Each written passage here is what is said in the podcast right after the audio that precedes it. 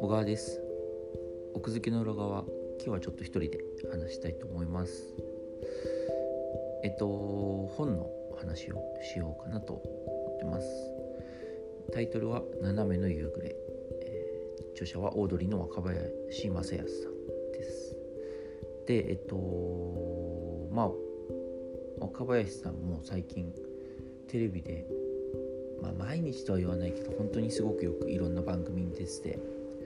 番組出演数ランキングも、まあ、相方の春日さんと一緒に、まあ、上位にランキングされててもう本当に何て言うかな次世代のもう、まあ、司会とか回しとかをやる人の本当トップクラスになってるんじゃないかなっていう感じの人なんですけどこの人もともとすごいこうダ・ヴィンチでずっとエッセイを連載していてそれがこう社会人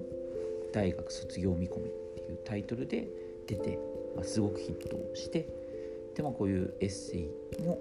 まあ、最近はちょっとあんまりいノートでしか書いてないんだけれどもこういうのをエッセイ定期的に発表とかをしていてでこの「斜めの夕暮れ」っていうのもダ・ヴィンチの連載とあとは書き下ろしをまとめた本っていうことでなんかダ・ヴィンチの連載をしかもこれ角川から出たんじゃなくて文春から出ててダ・ヴィンチで連載した連載をこう文春で本書籍化して絶対角川前作も入れたし手放さないと思うんだけど一体何かみたいな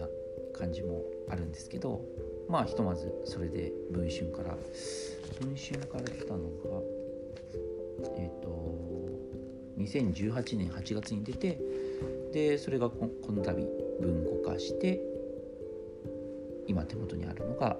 そうねえっ、と先月出た本「うん、豆の夕暮れ」の文庫化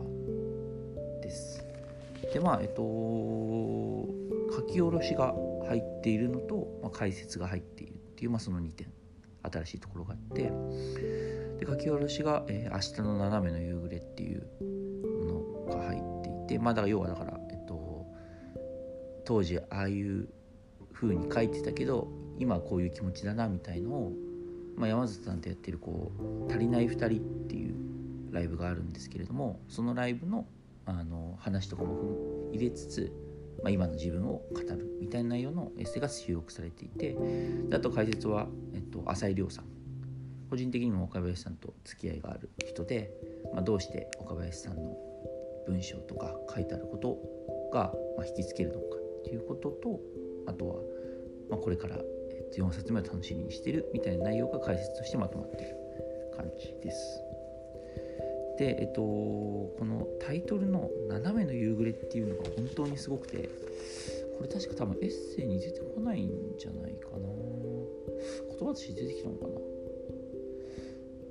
そうね斜めっていう言葉は出てきてるけど斜めの夕暮れみたいな感じの言葉は出てきてなくて。これちょっと誰が考えてるかわからないんだけれども、まあ、要は斜めっていうのは何て言うかな社会の中でこう生きづらさを感じてでそれでさらにその何て言うかなそういうのを真正面から生きてる人。例えばまあ大学の飲み会でみんなでこう楽しんで合コンとか行きまくってる人とか、まあ、会社で上司にしっかりお酌をしてまあこいつはできるやつだなみたいな感じで思われてるとかなんかそういうその、まあ、社会の中でこう正道正しい道を行っている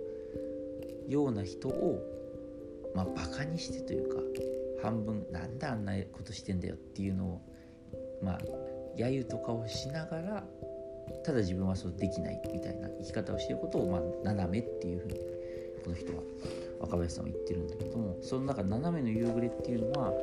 その斜めだった自分が、まあ、年を取るごとにちょっと夕暮れ要はだからあんなに風に考えてたけどいや実はもう少しこう社会とうまく付き合う人とうまく付き合うようになってきたっていうので斜めの夕暮れ。ただその夕暮れだからやっぱり今辛いこともあるし悩んでることとかもあるしっていうのを表したタイトル。だからまあ本当にそのなんていうかな斜めがこう斜めのある若林さんがちょっとちょっとずつこう終わりを迎えている。で新しいものが始まるみたいな感じのを表したタイトルだと思うんで、まあ、本当にすごくいいタイトルだなでしかもそのやっぱり我々ってこう僕もこの若林さんのエッセイがすごく好きなのはそういうその自分がまあ斜めだなという実感があるからなんかうまく生きられてないなとかであんなやつなんで楽しそうにしてんだとかなんかこううまくいってるやつをこうバカにするみたいなコミュニティになんとなくいた気もするしただやっぱりそれってどっかにこうちゃんと生きてることに対する憧れみたいのがどうしてもあってで若林さんがなんかそういう、まあ、最初は本当にねあのお酌を継ぐなんてバカだとか芸人としてつるみやがってとか、まあ、そういうキレキレのことを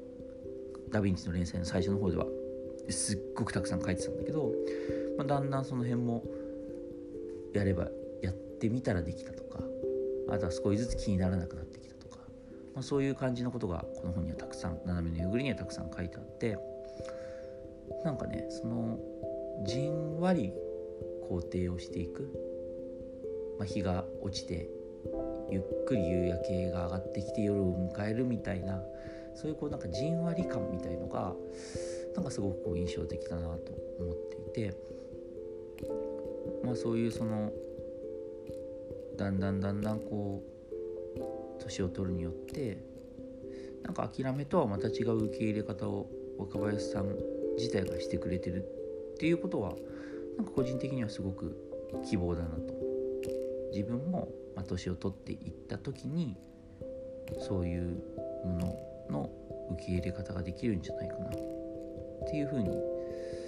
素直に思える。でその反面ちょっと寂しさもあるというかあ若林さんもまあうまくやれるようになったのねみたいな。ちょっとあの先にお兄さんが違う道を行ってしまったみたいな、まあ、一末の寂しさはありつつも、まあ、すごくその自分もこういうふうにじんわりと折り合いをつけられるようになるのかなっていうのを感じさせる、まあ、エッセイは本当一つ一つのエピソードがまとまってるんだけれども、まあ、全体としてそういうその帯にもおじさんになって世界を肯定できるようになるまでっていうふうに書いてあるんだけれども、まあ、それが本当に全体を通してテーマとして描かれてるから本当に何て言うかなその前作が刺さった人は本当にこの本は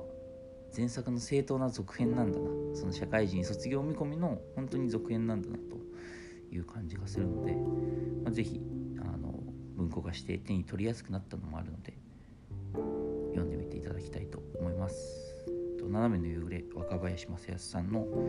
えー、文集文庫の、えー、紹介でした。